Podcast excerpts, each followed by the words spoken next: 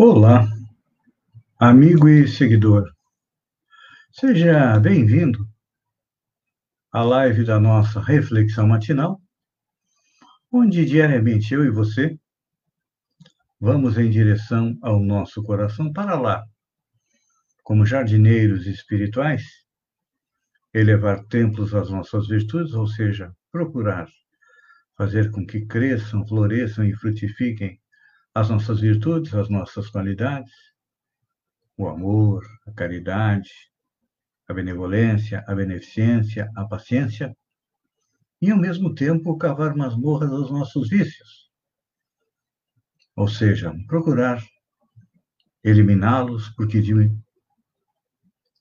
diminuindo pouco a pouco, porque esse é um trabalho lento. Lembrando que são eles a causa da nossa infelicidade. Então, Nesse dia de hoje, nós estamos no segundo dia do segundo lockdown em Santa Catarina. Somos obrigados a ficar em casa.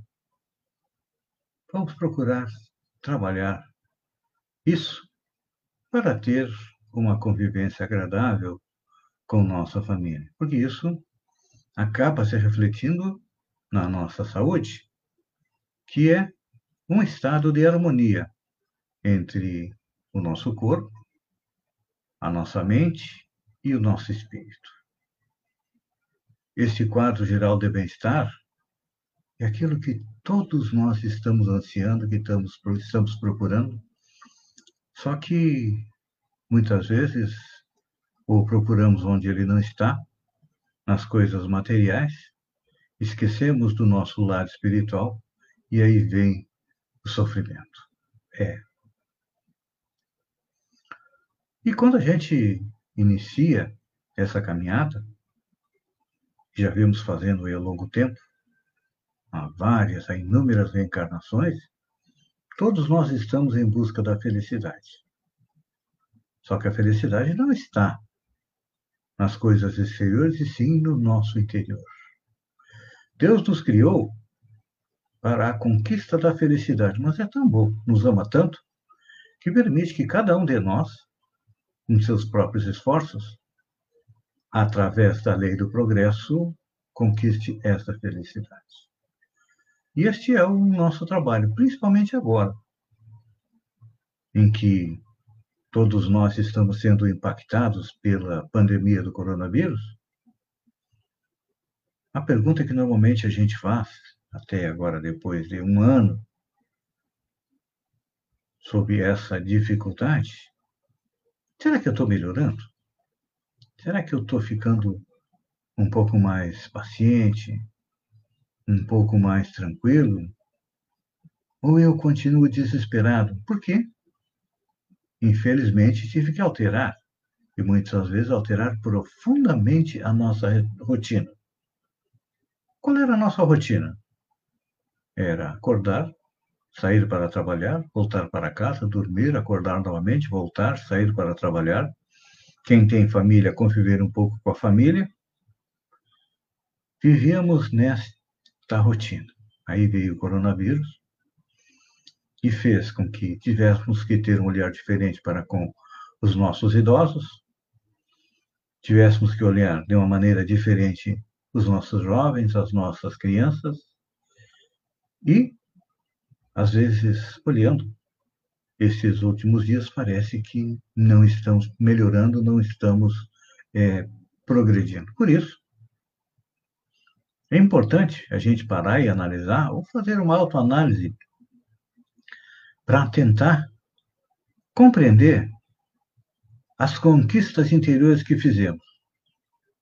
Normalmente, nós é, nos espelhamos na vida de homens ilustres, de santos, criaturas veneradas, e queremos ser como eles, ser como o apóstolo Paulo. Vamos utilizar o exemplo do apóstolo Paulo, que passou de perseguidor tenaz dos judeus a ser um defensor também tenaz do Cristo.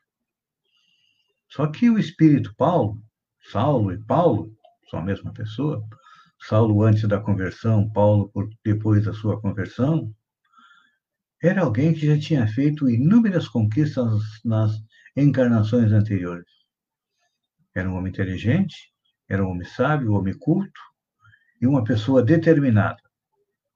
Tudo isso foram qualidades que ele adquiriu durante as suas encarnações anteriores até chegar naquele momento, às portas de Damasco, onde ele vê o Cristo, fica cego, é curado, depois passa três anos se preparando para ser o maior divulgador do cristianismo. Muitas vezes nós invejamos Paulo, queremos ser como ele, só que nós ainda estamos muito longe de uma evolução do apóstolo Paulo e temos que nos contentar com o quê? Com as pequenas conquistas que nós fazemos. É. Precisamos estar motivados. Sempre temos que estar motivados porque sabemos que o prêmio que nos espera, a felicidade, é algo ainda inimaginável. Normalmente, todos nós temos aí pequenos momentos de felicidade durante a nossa vida, e isso é um estímulo que nós temos para chegar à felicidade total, porque ainda estamos na terceira categoria de espíritos. Allan Kardec dividiu os espíritos em imperfeitos, bons espíritos e espíritos puros. Nós estamos lá embaixo na terceira categoria, nos imperfeitos. Estamos a caminho, claro. Um dia, vamos chegar à condição de bons espíritos, e temos exemplos dentro da doutrina espírita, um Chico Xavier, um Emmanuel, um Bezerra de Menezes, e tantos outros, fora da doutrina espírita, um Agostinho, Santo Agostinho, uma Madre Teresa de Calcutá, o próprio Papa Francisco, que vem tentando dar uma chacoalhada na estrutura secular da igreja para que ela se abra para novos tempos, para que ela inclua todos como filhos de Deus? E então, estes são os exemplos que nós temos que seguir para que possamos chegar à felicidade e também que possamos ter a nossa saúde melhorada. Porque lá no início eu coloquei que a saúde o que, que é? Constitui na harmonia entre o corpo físico, o nosso emocional e o nosso espírito.